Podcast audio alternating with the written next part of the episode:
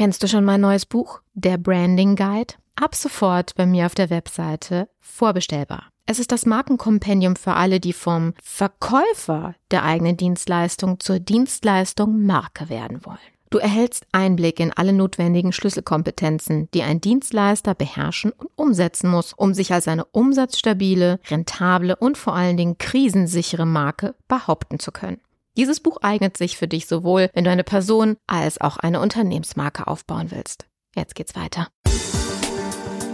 Image Sells der Podcast für Unternehmen, die Alternativen zur Akquise suchen. Jede Woche gibt es hier neue Impulse und Strategien, mit denen das Unternehmensimage zur Marke aufgebaut wird, sodass es in Zukunft heißt, gebeten zu werden statt zu bitten von Investoren, Kunden und potenziellen Mitarbeitern. Ich bin Carmen Brablitz, Markenstrategin aus Leidenschaft. Auf geht's!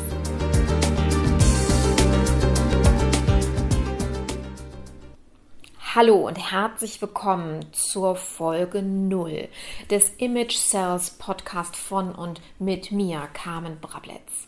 Ich bin ehrlich gesagt total aufgeregt, denn das ist ein ganz, ganz neues Projekt und ich freue mich riesig, diese allererste Folge und das ist quasi die Einleitungsfolge ähm, ja, hier zu präsentieren. Gehen wir direkt mal in das Versprechen, was du aus diesem Podcast mitnehmen wirst. Es sind nicht nur neue Erkenntnisse, sondern vor allen Dingen eine ganz neue Sichtweise auf dein Marketing. Vielleicht ganz kurz hier ähm, schon mal das Thema ähm, du oder sie. Ich habe lange darüber nachgedacht, ob ich sieze oder duze.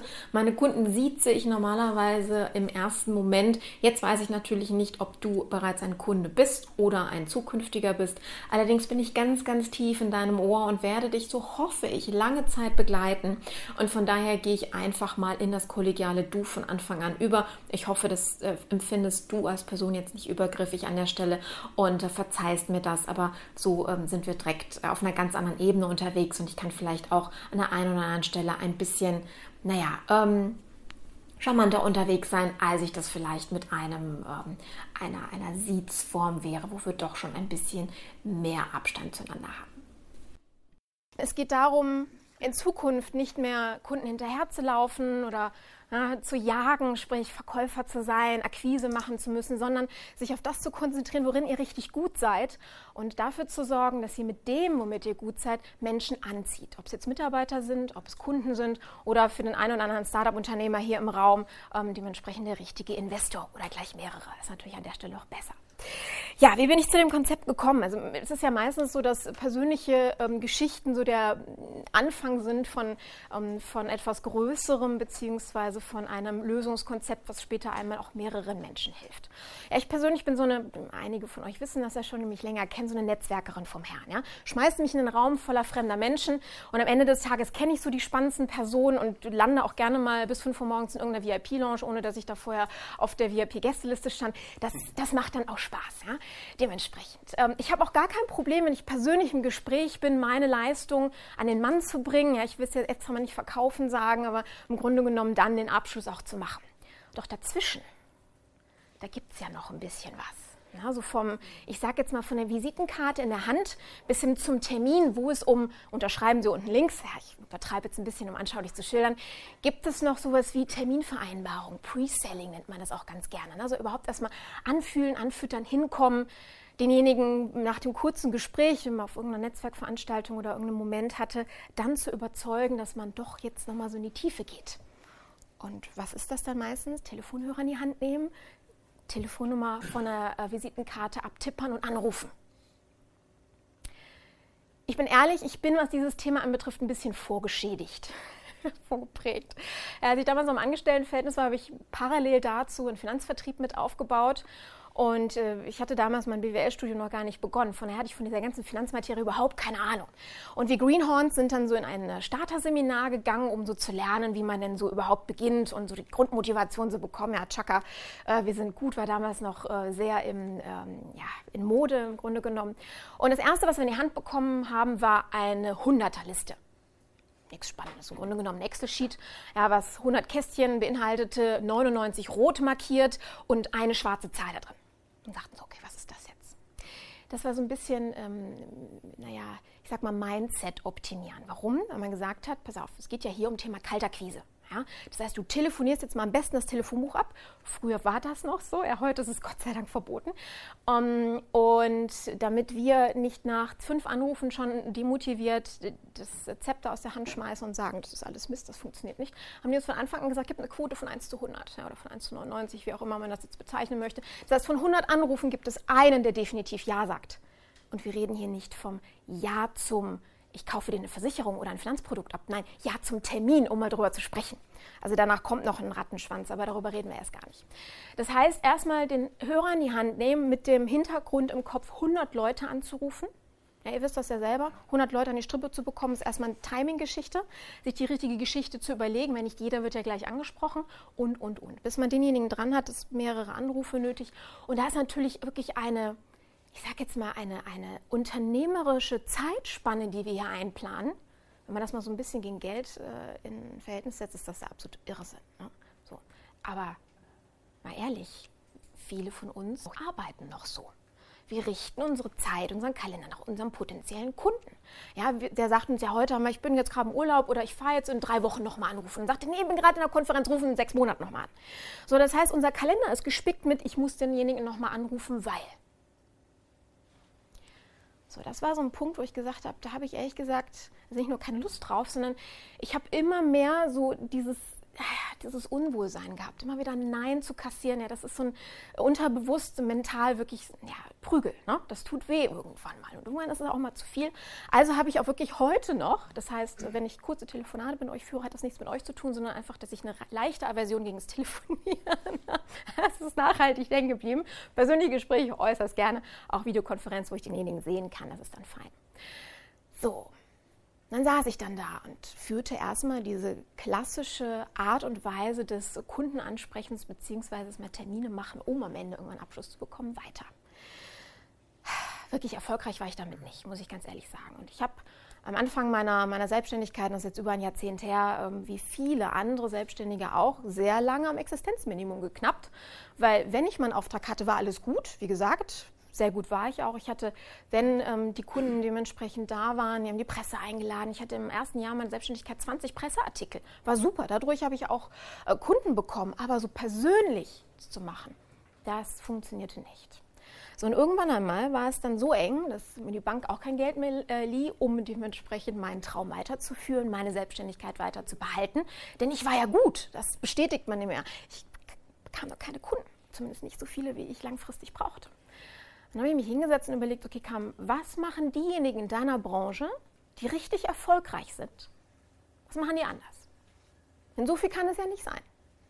Von der Leistung unterscheiden wir uns nicht, aber von der Art und Weise, wie wir unsere Leistung anbieten, unterscheiden wir uns sehr stark. Damals hatte ich ja mein Marketingstudium abgeschlossen und hatte also so ein bisschen einen Blick, einen anderen Blick auf die Dinge und konnte es ein bisschen besser analysieren. Ich habe vier Fehler entdeckt, die ich persönlich naja, von vielen anderen Dingen extrem falsch gemacht habe, beziehungsweise die dazu geführt haben, dass ich eben nicht Kunden angezogen habe, sondern hinterher rennen musste. Und ich finde, es gibt so zwei Arten von Verkäufern. Ja, es gibt auf der einen Seite denjenigen, da ähm, möchte ich mal so einen meiner äh, liebsten Kollegen aus der Speaker-Szene äh, zitieren, den Martin Limbeck, er ist der Hardseller. Er sagt dann, ähm, das ist dann der Jäger, ja, was Vertrieb anbetrifft. Der sieht so eine Gruppe von potenziellen Kunden, ja, nimmt einen ins Visier ansetzen, erlegen und dann weiter im Text. Ja, das sind diejenigen mit sehr, ähm, sehr großem Stolz dahinter, Verkäufer zu sein und am Telefon auch zu sagen, ja, ich möchte Ihnen was verkaufen, wenn dann die Frage kommt. Ja, wie oft habt ihr schon die Frage bekommen, Sie wollen mir nur was verkaufen? Und man denkt so, oh, was sage ich denn jetzt dazu? Ja, im Grunde genommen ja, aber auf der anderen Seite will ich dir auch Mehrwert bieten. Das ist immer so eine schwierige Sache an der Stelle. So, das heißt, es gibt die Jäger auf der einen Seite und dann gibt es diejenigen, so wie ich es war, die sich intern fühlen wie, bitte lieber Kunde, gib mir doch einen Auftrag. Ja? Also der, der Bittsteller an sich. So, das wollten wir nicht mehr sein. Schauen wir uns also vier Sachen an, die ich im Grunde genommen an der Stelle falsch gemacht habe. Erstens, ich habe über meine Leistung gesprochen und nicht über das, was die Leistung bei demjenigen bewirkt, sprich den Nutzen. Was hat derjenige davon, dass es mich und dass es meine Sachen gibt? Der Amerikaner sagt ganz gerne dazu, what's in it for me? War mir so gar nicht bewusst. War ja toll, was ich gemacht habe. Beratung, Coaching, Seminare, ja, Mitarbeiter im Unternehmen entwickeln. Übrigens, für diejenigen, die mich noch nicht so lange kennen, ich habe mit Imageberatung angefangen. Wirkung von Menschen optimieren, damit die das, was sie zu verkaufen haben, auch optimal präsentieren können. Denn ihr kennt das ja selber bei so Produkten im Regal, wenn die Verpackung beschädigt ist, dann haben wir auch das Gefühl, dass der Inhalt nicht mehr ganz okay ist. Und die Verpackung von uns Menschen, von der Kompetenz von uns als Person, ist nun mal auch unsere äußere Erscheinung. Von daher ist es nicht minder wichtig, sich das mal anzugucken. So habe ich das aber nie erklärt. ja, damals noch nicht. Das heißt, und dann kam noch der andere Punkt dazu, Imageberatung. Was ist denn das? Ganz viele Unternehmer, mit denen ich sprach, Männer hauptsächlich, ja, so, kann ich nichts mit anfangen. Was machen sie denn so? so. Das heißt, ich habe mit Begriffen gearbeitet, ich habe Leistung verkauft, wo derjenige überhaupt erstmal gar nicht verstand, was ich eigentlich macht. Das heißt, erklärungsbedürftiges Produkt. So, das heißt, ich musste im Grunde genommen die, die Zeit desjenigen blocken, um den ausführlich zu erklären, hm, auszuholen. Und da war das Gespräch meistens schon vorbei, bevor ich zum Punkt gekommen bin. Wir haben für den ersten Eindruck schon noch mehrere Chancen. Allerdings äh, ist so die Frage, wie lange diese Chancen auseinanderliegen. Manchmal ist es so, dass man uns Jahre später erst wieder begegnet. Und äh, dann ist so die Frage, was ist hängen geblieben? Also das war Punkt Nummer eins. Punkt Nummer zwei ist auch eine sehr spannende Geschichte. Wenn denn jemand verstanden hat, was Imageberatung ist, denken ja so, oh ja, ich weiß, das kenne ich. Das ist das mit den Tüchern, ne? So Farb- und, und Stilberatung, genau so. Das hat meine Frau mal in den 80ern gemacht. Oh Gott. Jedes Mal, wenn ich irgendwas mit Tüchern oder Farb- und Stilberatung gehört habe, ist mir hinten der Kamm hochgegangen. Wo ich dachte so, nein, ich bin keine Friseurin, die mal eben so einen Wochenendkurs gemacht hat. Ja, Farb- und Stil, ja, es ist auch wirklich so. Das, in dem Moment, das ist dieser schöne Wettbewerb, in dem man dann eingestiegen ist. Ja, ich habe konkurriert gegen Leute, die im Styling unterwegs waren, ja, in dem Modebereich unterwegs waren und dann dementsprechend die Leute, naja, mit einer Methode betreut haben oder mit etwas betreut haben, was bei mir eine Methode war, um eben, wie ich gerade sagte, die Wirkung von Menschen zu optimieren und dann überhaupt immer so ein Gefühl dafür zu geben, warum sehe ich, ne, warum sieht man mich nicht, sondern nur meine Kleidung. So, ach, weiß noch die Frau im roten Kleid. So, das Gesicht ist nicht hängen geblieben. Ja, das kann man erklären, da gibt es Gründe für. Beziehungsweise Farben, so ein kleiner äh, Ausstecher, äh, Abstecher darin. Ihr könnt unterbewusst eine Gesprächsstrategie, ja, gehen jetzt mal wieder ins Verkäuferische rein, torpedieren, allein durch die Farben, die ihr tragt, oder unterstützen. Sprich, demjenigen schon ein positives Grundgefühl geben, sagen, oh, das ist, das ist gut, das, da braucht ihr nicht viel zu erzählen. So.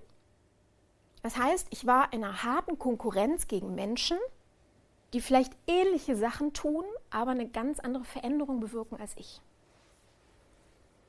So. Und dann gibt es einen Kollegen, das ist der, äh, der, der Kräuter, der jahrelang, äh, eines seiner ersten Bücher war das Thema äh, ähm, geistige Brandstiftung, ja, wo er genau dieses Thema angesprochen hat, gesagt hat, pass auf, es gibt in fast jedem Bereich, und ich glaube, jeder von euch, soweit ich die Hintergründe kenne, hat eine Wettbewerbssituation. Und er hat da so, ein, so eine Methode zu entwickelt, geistige Brandstiftung bedeutet, analysiere deinen Wettbewerb und bringe Stelle heraus, was du anders machst. Er hat zum Beispiel auf seiner Seite, er ist auch Speaker, 33 Gründe, warum man ihn einkaufen sollte und nicht einen der anderen Vertriebstrainer. Was bedeutet das? Ich muss mich Tag ein, Tag aus mit meiner Konkurrenz auseinandersetzen. Ich habe andere Dinge zu tun, nämlich meine Kunden zu betreuen, ja, beziehungsweise meine Leistung zu verbessern, mich und die Themen abzudaten in Marketing, ist ein Feld, was sich fast jeden Tag ändert, wenn wir alleine uns nur mal äh, die Internetsituation angucken, Social Media und ähnliches. So.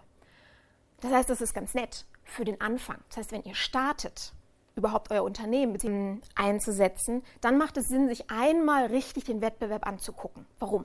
Und zu sehen, welche Kunden sprechen die an? Was für Leistung bieten die an? Welchem Preissegment sind die unterwegs? Ob ihr euch damit in Konkurrenz begeben wollt oder inwiefern ihr euch davon abheben könnt oder möchtet. Ist vielleicht auch ganz sinnig, mal zu gucken, was die anderen machen. Aber das ständig zu tun, sich darauf zu fokussieren und richtig zu gucken, was machen die anderen jeden Tag, das macht einen doch irre.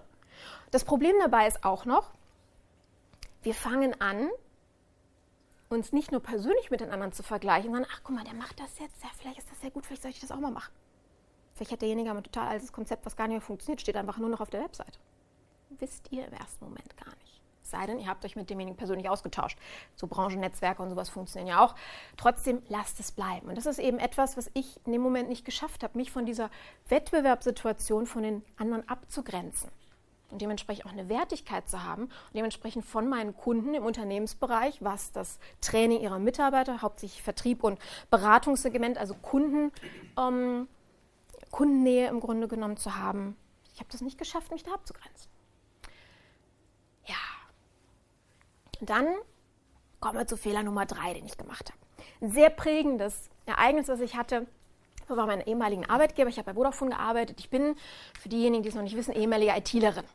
Das heißt, wenn ich über IT spreche, dann habe ich da wirklich ein bisschen Hintergrund zu. Ich habe das nicht nur gelernt, sondern viele Jahre daran gearbeitet. Und bin aus Vodafone, also als ich Vodafone verlassen habe, weiß ich noch, ich stand so mit meinem Köfferchen vor der, vor der, vor der Tür vom Gebäude und sagte, ich komme wieder. Ja, allerdings diesmal als Trainer. Habe das dann ein paar Jahre später auch umgesetzt, war dann bei Vodafone West, das ist einer unserer äh, Filialen oder sage ich immer noch unser witzig, ähm, einer der Außenstellen und mit dem Vertrieb hatte dort sogar auch die Möglichkeit zu pitchen, beziehungsweise ich habe sie auch genutzt, vor dem Vertriebsteam und den ganzen Leitern dann dabei. Und jetzt, Achtung Zahlen, jetzt ging es darum, entweder mein Training, 250 Mitarbeiter im Vertrieb dafür zu schulen, optisch kompetent rüberzukommen, oder fünf Mitarbeiter ein Jahr lang in ein Englischtraining zu schicken. Wer hat gewonnen? Das war die größte Klatsche, die ich in meinem Leben bekommen habe. Wo ich mir dachte, das ist eine todsichere Sache. 5 gegen 250. Ich habe verloren. Was habe ich, ähm, hab ich in dem Moment also falsch gemacht? Das, was ihr heute bei jedem Trainer, bei jedem Speaker auf der Webseite seht, erleben, was die können. Thema Videos. Warum sagt man dem Speaker ganz am Anfang seiner Karriere, nimm jeden verdammten Gig von dir auf? Um dem Kunden zu zeigen, guck mal, die kann das. Schau mal, der ist gut. Das sind die Vorteile aus diesem Training beispielsweise. So, hatte ich damals noch nicht. Ich konnte denen also überhaupt nicht, ähm, naja, beweisen in dem Moment, wie gut ich war und was das denen auch bringt. Ich hätte einen Probetag machen können. Aber ein Probetag reicht noch nicht. Vor allen Dingen, wer sitzt dann da drin? Ja? Das ist dann sehr, sehr schwierig gewesen. Das heißt, Thema Leistung erlebbar machen war ein ganz, ganz wichtiger Punkt, den ich in dem Moment nicht wusste und weswegen ich ging das Englischtraining, weil Sprechen miteinander, das kann man ganz schnell erlebbar machen. Da hat man auch sofort ein, ja, mir fehlen die Worte nicht, sondern ich kann flüssig mit den äh, Briten da drüben auf der anderen Seite ähm, unserer äh, Firma dementsprechend kommunizieren. So, das war Fehler Nummer drei. Fehler Nummer vier. Taktik versus Strategie. Kennt ihr das? Taktieren und Strategie kann man sehr gut im Thema Abnehmen ähm, berichten. Ja, wir haben ja den einen oder anderen, der sehr große Erfolge in seinem Leben, was das anbetrifft, schon erreicht hat. Taktieren ist mehr so dieses, ich habe mir am 1.1. vorgenommen oder am besten noch am 31.12. nächstes Jahr nehme ich ab. So 12 Kilo, 20, wie auch immer. Ja, und was mache ich? Ich gucke mal so im Internet, da habe ich mal so ein, so, ein, so, ein, so ein Produkt gesehen oder so ein paar Pülverchen und ein paar Snacks dann dazu und Mahlzeiten ersetzen und das probiere ich mal aus eine Woche, anderthalb, zwei. Ich merke so auf der Waage, hm, passiert noch nicht wirklich viel. Gut, dann ist das nicht das Richtige für mich. Absetzen, nächstes kaufen. Kurzfristiges Handeln, kurzfristiges Denken. Bei mir war das auch so. Von der einen zur anderen Netzwerkveranstaltung habe ich mir so angeguckt, wer ist denn da? Ja, teilweise Xing beispielsweise gibt es ja eine Liste, da sieht man ja, wer dann da ist. Ich habe mir so angeguckt, wer ist denn für mich interessant? Wer hat den Mitarbeiter, wo ist Vertrieb unterwegs und solche Geschichten. Und bin dann gezielt auf die losgegangen wahrsten des Wortes. ähm, das war aber immer nur von einer Veranstaltung zur anderen gedacht. Und ich war in, im ersten Jahr, und das äh, zum Leidwesen meines damaligen Partners, jeden Abend unterwegs. Ich habe jeden Abend Klinken geputzt, jeden Abend mein Netzwerk aufgebaut, weswegen ich heute auch Gott und die Welt kenne. Es kommt nicht von ungefähr. Aber was kommt danach? Na, das war dann Schritt Nummer eins, so dieses Umwandeln von den Kontakten. Dann habe ich mir angesehen, wie machen es denn die anderen? Die haben eine langfristige Strategie. Strategie bedeutet nicht jeden Tag, jede Woche oder alle paar Wochen was zu ändern, sondern zu überlegen, was ist denn der rote Faden, der sich bei mir durchzieht. Meine Lieben, und genau das ist Marketing. Ich fand es ganz interessant. Ich habe vor ein paar Tagen mit einem Vertriebsmitarbeiter von einer der größten Security-Anbieter in Deutschland zusammengesessen. Und dann kam so das Thema auf Marketing. Und er sagte, ja, mit dem Begriff Marketing darfst du bei uns überhaupt gar nicht anfangen. Ich so, warum? Ja, pass auf, Marketing kostet nur Geld. Marketing sagt uns nur, was wir Vertriebler machen sollen oder irgendwelche Prospekte verteilen. Ich bin doch kein Botenjunge.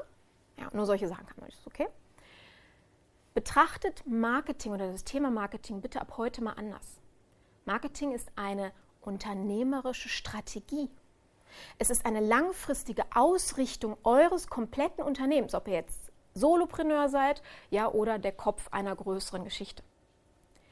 Das heißt, langfristig ausgerichtet, was tun wir? Wie verhalten wir uns? Wie treten wir auf? Was machen wir? Und wenn es jetzt um die Frage geht, um das ein bisschen vorwegzunehmen, welche Social Media Kanäle benutze ich denn, geht das auch um Thema Strategie. Wenn ich mir vorher überlegt habe, wo will ich hin und was ist der Weg dahin, kann ich dann abgleichen, passt es oder passt es nicht. Hatte ich nicht. So. Und ich habe damals, als ich genau diese Dinge für mich erkannt habe, mir eines geschworen. Ich ändere das. Und ich habe ein, ein Motto zu meinem, ich sage jetzt mal, täglich, täglichen Mantra gemacht. Und das ist das hier. Gebeten zu werden, statt zu bitten. Von Kunden, von Mitarbeitern, von Menschen, die diejenigen sind, die ich auch anziehen will. Ich will auch nicht jeden Kunden betreuen. Ich möchte nicht die Kunden, die mir Kopfschmerzen bereiten, weil ich sie muss, wir nennen das dann ganz gerne Schmerzensgeld, sondern ich möchte die Kunden, wo ich Spaß daran habe, die zu entwickeln, mit denen zu arbeiten, weil ich weiß, am Ende des Tages kommt was bei rum, wo ich auch drauf stolz sein kann, wo ich Spaß dran habe und sagen kann, ja, mit dem habe ich wirklich gearbeitet. Ja, deswegen werdet ihr auch nicht alle Kunden von mir auf der Webseite sehen, weil ich nicht über alle Projekte stolz bin, die da passiert sind. Aber irgendwann war es mal nötig, die zu machen. Ne? Also ganz im Ernst, das, was ich euch, dir, ich wechsle jetzt mal zum Du an dieser Stelle, ähm, kollegiales Du quasi ab, äh, ab jetzt, ab heute. Das, was ich mit diesem Podcast hier an Versprechen und damit an Mehrwert in Zukunft stiften möchte, ist ähm, ein System, dir ein System mit in die Hand zu geben. Ein System aus Strategien, dass du in der Zukunft für dein Unternehmen oder auch für dich, wenn du Solopreneur bist, ähm, deine Marke aufbauen kannst. Marke, was genau das ist, was genau Image damit zu tun hat, was genau Werte damit zu tun haben, das klären wir alles in den nächsten Folgen. Ich möchte an dieser Stelle einfach nur, dass du weißt, dass ich dich ab jetzt regelmäßig, ungefähr einmal die Woche, begleiten werde, dabei mit Best Practice Beispielen, mit, wie gesagt, langfristig gesehen Strategien aus allen möglichen Geschäftsbereichen, online, offline, persönlich, ähm, in der Gruppe hingehend, was die Mitarbeiter anbetrifft, was die Webseite anbetrifft, was äh, Plakatwerbung anbetrifft, was der Unterschied zwischen Marketing und Markenaufbau ist. Ja, alles das werden wir besprechen. Mm, ich habe mir überlegt, das ist eine, naja, eigentlich war es eine Umfrage, die ich gestartet habe im Vorhinein, mm, wie baue ich dieses äh, Thema auf? Und ähm, einhellig war die Meinung, zumindest zum größten Teil, dass es schöner wäre, Themenblöcke zu haben. Also nicht jede Woche äh, hin und her zu hüpfen, ja, wie so ein Grashüpfer, einmal hier und einmal dorthin. Also ich sage mal, von digital auf analog Themen zu springen. Mm, ich kenne mich in der ganzen Welt aus. Für mich ist das kein Thema, von jetzt auf gleich ein Thema zu wechseln. Doch für dich, um dich einzuarbeiten in ein Themengebiet, ist es mit Sicherheit leichter, wenn wir ein Thema über eine längere Zeit miteinander bearbeiten oder ich sage jetzt mal von vielen verschiedenen Perspektiven uns angucken. Das heißt, was du von mir bekommst, sind Strategien. Strategien für den Aufbau deines Images. Bedeutet für das Bild, was deine Zielgruppe in ihrem Kopf von dir hat. Und dieses Bild, und deswegen Name ist Programm von diesem Podcast, dieses Bild soll in Zukunft dafür sorgen, weil wir es pflegen, weil wir es aufbauen, weil wir es jeden Tag füttern, also du, ich zeige dir, wie es geht. Dieses Bild im Kopf deiner Zielgruppe wird dafür sorgen, dass es dem potenziellen Kunden Kaufimpulse vermittelt, dem potenziellen zukünftigen Mitarbeiter Bewerbungsimpulse vermittelt, dem zukünftigen potenziellen Investor vermittelt, das ist eine gute Investition. Das ist das, was dich hier in diesem Podcast demnächst erwarten wird. Und ich freue mich sehr, wenn du nicht nur regelmäßig reinhörst, sondern wenn du einer meiner ersten Abonnenten wirst. Ja, und wenn es schon ganz, ganz viele Folgen hier online gibt, was ich natürlich hoffe, dass das alles so funktioniert, wie ich mir das vorstelle, und äh, ich bin so ein langfristiger Planer, von daher wird das wohl auch was, ähm, dann freue ich mich auf jeden Fall, auch wenn du ähm, einer meiner Abonnenten wirst, egal bei wie vielen ich mittlerweile bin, weil mir das sehr, sehr wichtig ist, eine stabile Beziehung zu dir aufzubauen. Ja, das heißt, wenn dir das, was ich dir heute erzählt habe, so ein bisschen Einblick in meine Geschichte, in meine Philosophie, in meine Denke, wenn dir das gefallen hat und wenn du sagst, ja, das ist genau das, was ich in Zukunft machen will, ich will aufhören, meinen Kunden hinterherzurennen oder sie zu jagen, sondern ich möchte gebeten werden. Ja? Und an dieser Stelle vielleicht beende ich den Satz erstmal ganz kurz. Wenn das was für dich ist, dann bist du hier in diesem Podcast, dann bist du hier bei mir, bei meiner Expertise richtig. Ich möchte an dieser Stelle nur noch mal ganz kurz was einräumen. Ich gehöre nicht zu denjenigen, die dir sagen, innerhalb von nächsten vier Wochen wirst du mit meinen Strategien Millionär oder wird dein Unternehmen, ähm, egal wie groß oder klein es ist, zu der Top-Marke in der Welt. Das wäre glatt gelogen, denn das ist nicht möglich. Imageaufbau ist eine langfristige und deswegen eine strategische Aufgabe. Langfristig, wir sprechen nicht über Tage und Wochen, sondern über viele Monate. Ja? Ähm, teilweise muss sogar ein komplettes Rebranding und damit auch ein, ähm, ja, ein, ein, ein neues Bild, ein Umprogrammieren deiner Zielgruppe erfolgen, also ein neues Bild gepflanzt in den Kopf der Zielgruppe, weil man vielleicht bisher falsch unterwegs war. Ja, das ist auch möglich und das dauert dann an der Stelle noch ein bisschen länger. Heißt aber, umso früher du damit anfängst, dein Unternehmen damit anfängt, umso schneller seid ihr damit fertig. Bedeutet, die Strategien, die ich hier mitgebe, werden dich nicht dazu befähigen, dass du nichts mehr tun musst, außer an dem Telefon zu sitzen und darauf zu warten, dass ein Kunde anruft und mit Auftrag droht.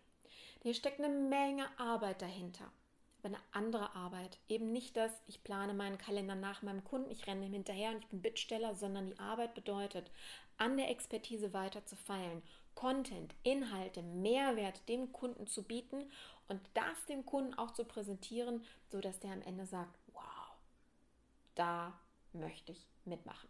Das ist mein Dienstleister das ist das Unternehmen, mit dem ich in Zukunft zusammenarbeiten möchte oder für das, wenn ich Mitarbeiter bin, für das ich in Zukunft arbeiten möchte oder in das ich investieren will, weil das eine gute Investition darstellt.